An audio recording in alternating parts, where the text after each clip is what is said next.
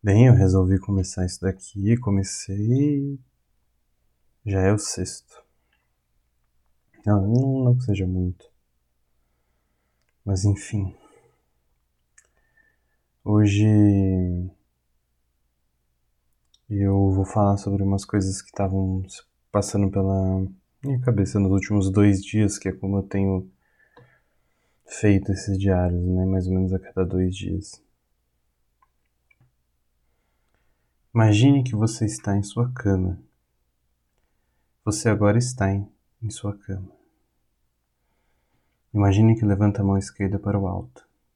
Agora você imagina uma imagem aérea da sua cidade, em seguida, uma imagem microscópica de um pedaço da sua mão. Sua mão esquerda está levantada para o alto. Imagine que você respira e sua barriga se move infla e desinfla.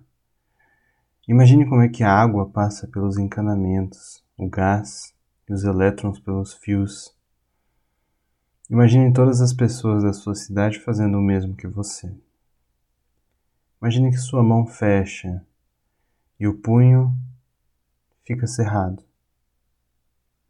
Seu punho agora está apontando para o alto. Imagine que há um espelho no teto Olhe para o espelho.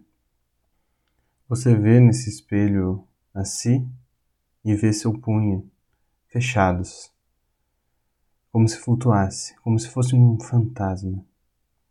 Mas agora você sabe disso. Por isso você pode escolher cada movimento e pode imaginar.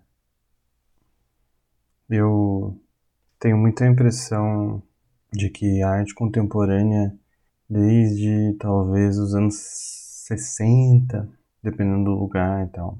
Mas enfim, ela foi muito dominada pela, pela ideia de, de reimaginar espaços. Fala-se muito em cartografia, em mapa, dá-se muita atenção para os lugares, né, para a cidade.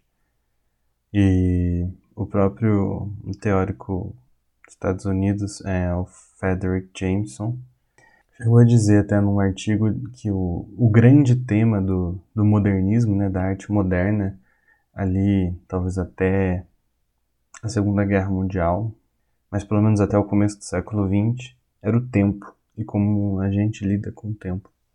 E depois é o espaço, agora é o espaço. Isso tudo para também retornar algo que eu estava falando que era sobre o lugar e eu, a gente repensar e, e entender o lugar e a nossa casa e a forma com que a gente se relaciona com o nosso lugar e como a gente existe a partir de um certo lugar no mundo e nas relações sociais, familiares também. Eu fico pensando que a arte contemporânea também ela é, tem muitos projetos e planos e ensaios e como se fossem teses, né? As pessoas fa é, muitas fazem alguma coisa como um projeto. Isso se inclui na arte. Isso também está ligado com com o que os governos de vários países fizeram. É, o Brasil nem tanto. O Brasil teve um período que até teve um pouco, mas nem tanto quanto na Europa, nos Estados Unidos. E esses projetos, é, então arte, por exemplo, ah, tem um projeto de andar pela cidade e falar sobre a cidade. Dizendo de uma maneira boba, mas enfim. Em algum momento isso, isso começou a me. Eu gosto disso muitas vezes quando é bem feito. Mas eu sinto que está se tornando um clichê e está ficando um pouco chato. Então, eu diria que isso tá ficando um pouco chato, mas é o que eu tô fazendo hoje. E aí eu fiquei pensando, lembrei da Internacional Situacionista, mas eu não conhecia muito a fundo, não é? ainda não conheço, na verdade, mas queria falar um pouquinho sobre isso, sobre principalmente a teoria da deriva e a psicogeografia. E aí é, eu achei um texto, um artigo, um ensaio, na verdade, de uma professora brasileira chamada Paola Berenstein Jacques, uh, que eu vou deixar também linkado para quem quiser. Basicamente, lendo isso tal, é daquilo que eu já sabia, alguma coisa que eu li também do Guy Debord.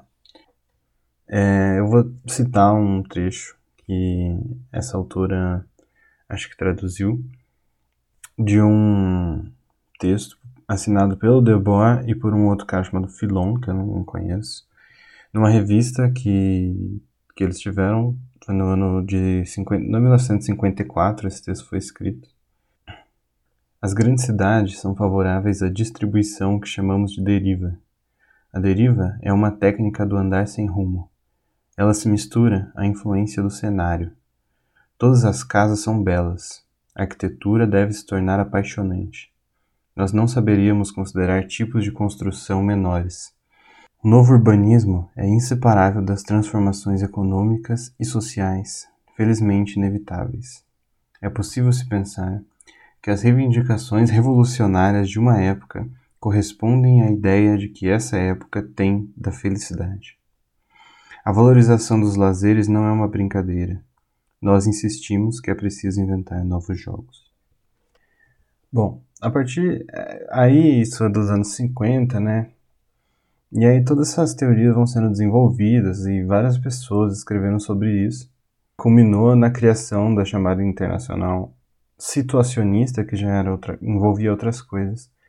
E foi muito influente, não sei se foi influente, mas é, tinha todo um, né, um pensamento do período que se aproximava às vezes, mas é que ela foi é, muita gente começou a participar dela também no movimento de maio de 1968, inclusive se espalhou para vários países além da França.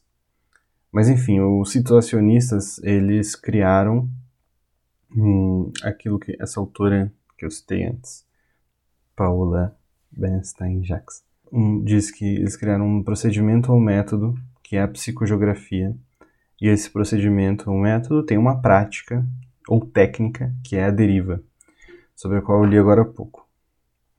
Eles definiram a psicogeografia como um estudo dos efeitos exatos do meio geográfico, conscientemente planejado ou não, que agem diretamente sobre o comportamento afetivo dos indivíduos. A deriva, então, era o exercício prático da psicogeografia, que pretendia fazer uma espécie de apropriação do espaço urbano. A psicogeografia seria, então, uma geografia afetiva subjetiva que buscava cartografar as, diferenças, as diferentes ambivalências psíquicas provocadas basicamente pelas deambulações urbanas que eram as derivas situacionistas. É, isso eu li, essa última parte desse texto. Então, basicamente, eles propunham novas formas de andar pela cidade, faziam desenhos, colocavam um mapa em cima do outro, pegavam um mapa antigo do mesmo lugar e colocavam em cima e propunham andar por lá, faziam caminhos inéditos ou só andavam mais ou menos aleatoriamente, anotando, sempre tentando é fazer essa tal da psicogeografia, que é imaginar, fazer uma espécie de geografia, né? imaginar aqueles lugares a partir de uma visão subjetiva e dos afetos. E aí você escrevia por que, você parou no lugar ou não, ou enfim. Era uma forma de. Inicialmente, depois virou uma coisa mais política e eles viraram. Eles chegaram. Basicamente, eles começaram a pensar que não dava para revolucionar o modo de viver na cidade sem antes revolucionar a cidade e a sociedade de um modo geral.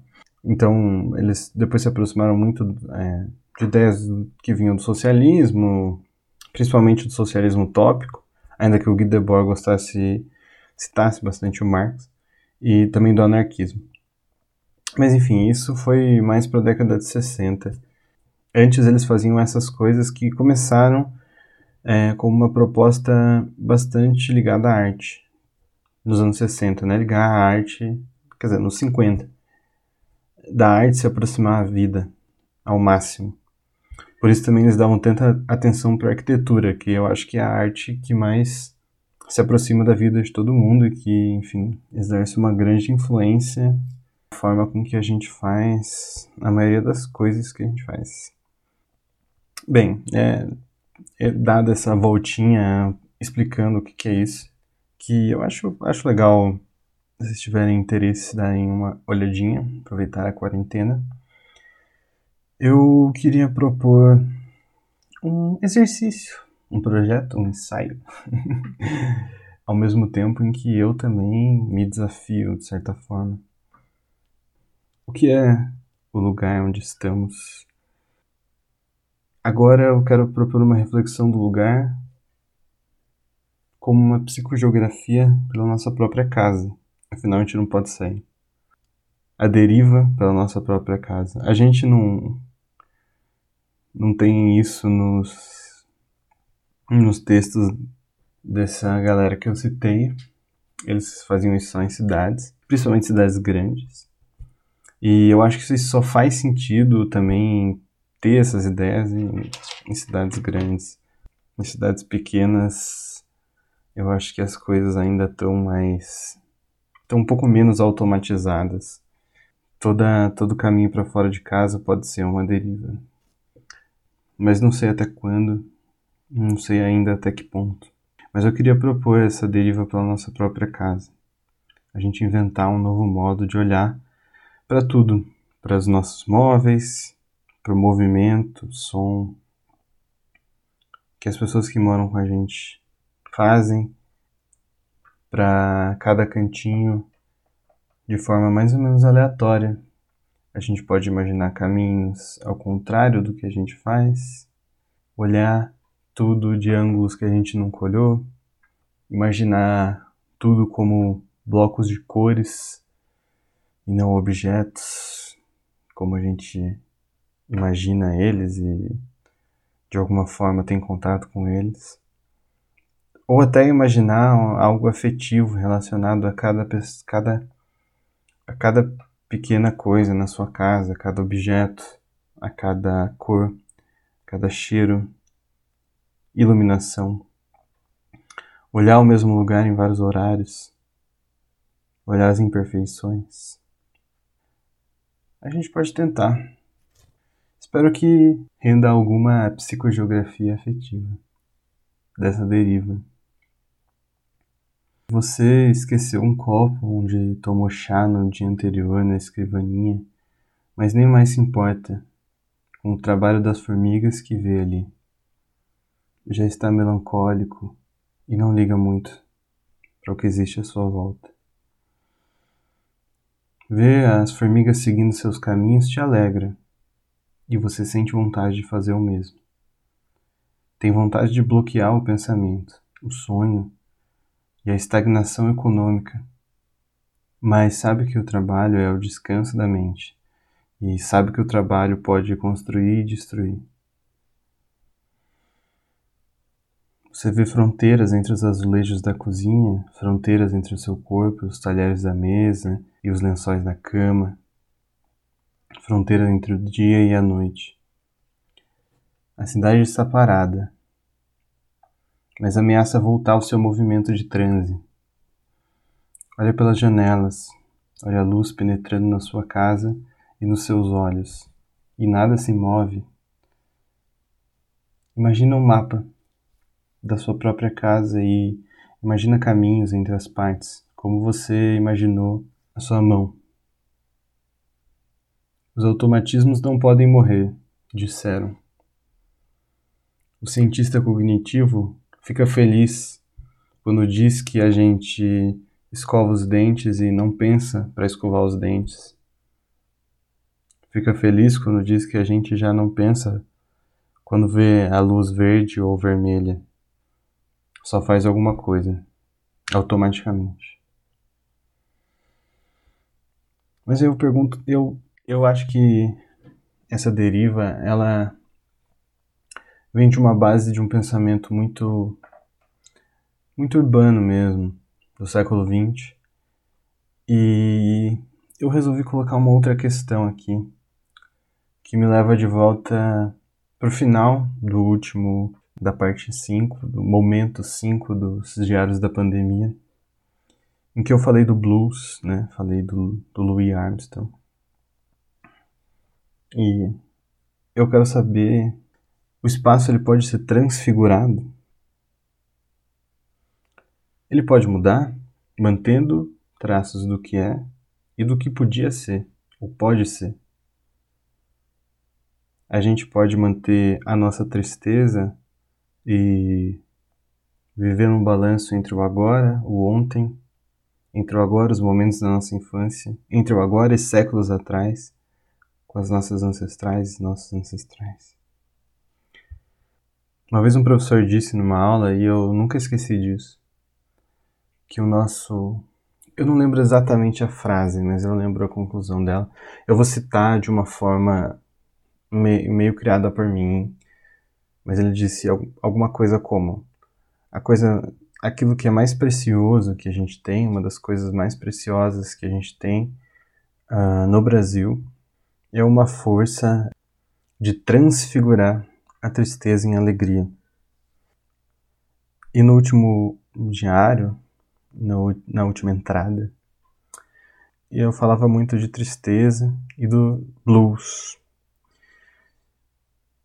E não parece à toa que blues tem esse nome e ao mesmo tempo você possa dizer I'm feeling blue ou algo do tipo para dizer que você está triste em inglês, né? Mas eu não acho que os blues são só tristes.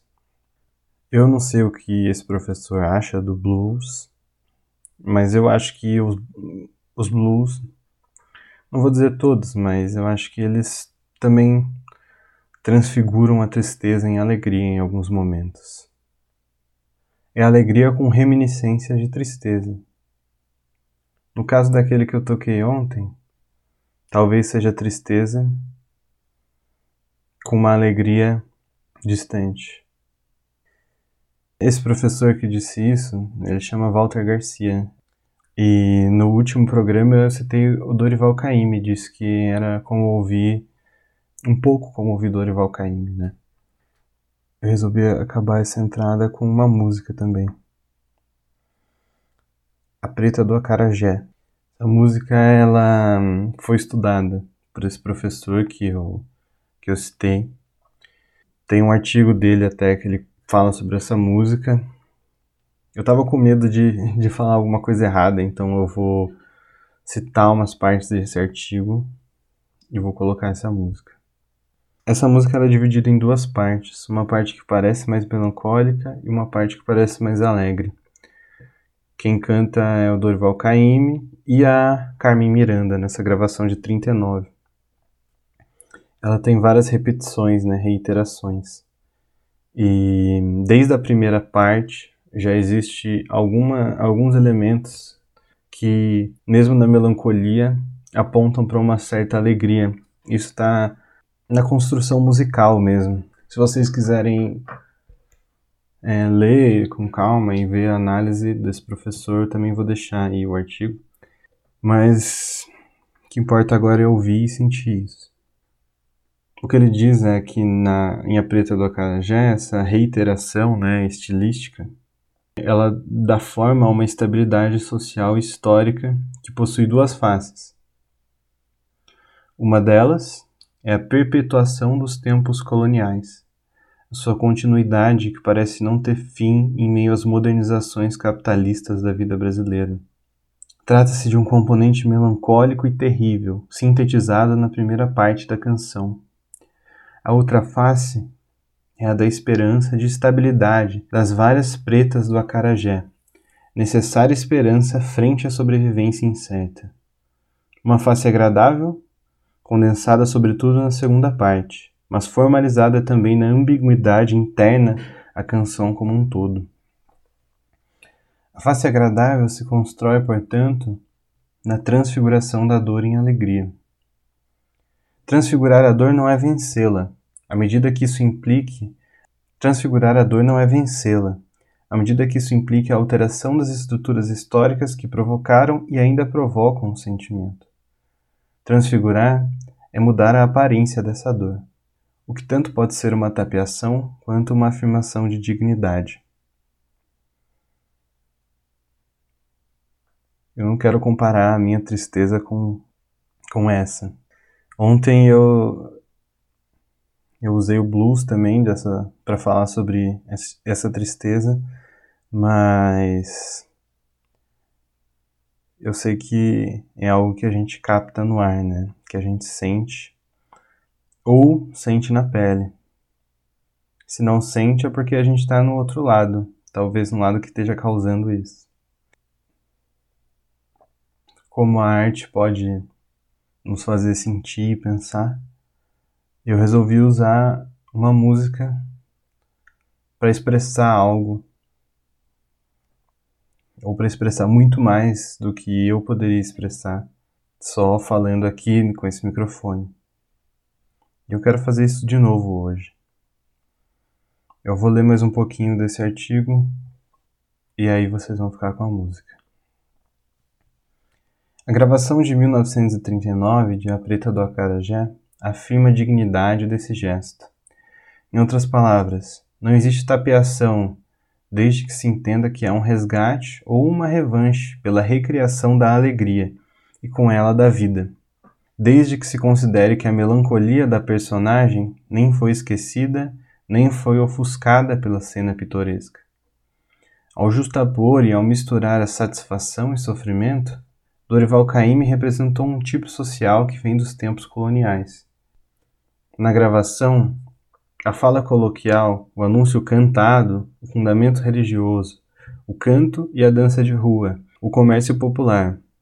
Tudo isso se junta, trazendo para a novidade tecnológica, cuja sedução vem do desenvolvimento das forças produtivas, o encantamento arcaico da vitória limpa e modesta sobre a penúria. Com isso, o quadro cantado em A Presa do Acarajé ganhou profundidade inserindo-se em uma tradição cultural que se pode considerar sólida, uma tradição que veio se estabelecendo desde que a canção e a dança se apresentaram na América Portuguesa e no Brasil. Ele cita o Muniz Sodré como uma inequívoca demonstração de resistência ao imperativo social escravagista de redução do corpo negro a uma máquina produtiva dez horas da noite na rua deserta. A preta mercando parece um lamento.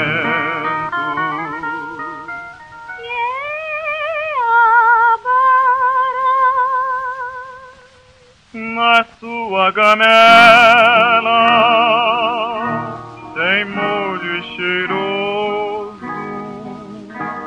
pimenta da costa, tem acarajé. Oh, acarajé, lalaio, vem benzer,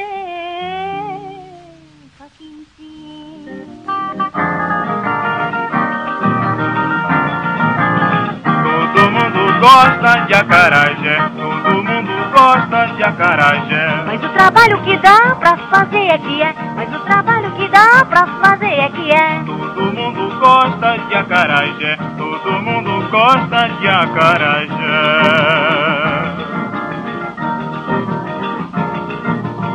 Todo mundo gosta de abara, todo mundo gosta de abara. Mas ninguém quer saber o trabalho Ninguém quer saber o trabalho que dá. Todo mundo gosta de abara, todo mundo gosta de abara, todo mundo gosta de acarajé.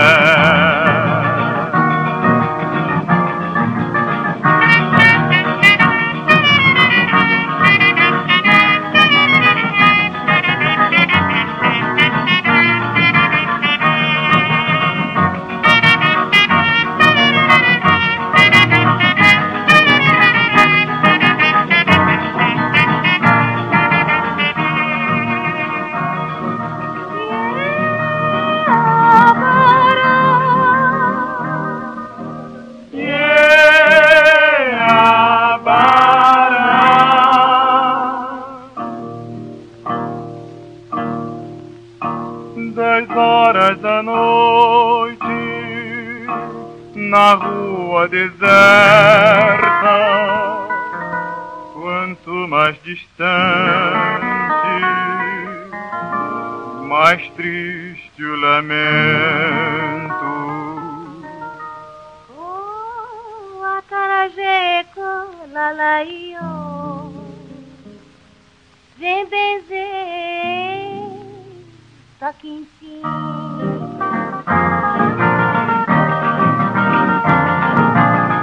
Todo mundo gosta de acarajé.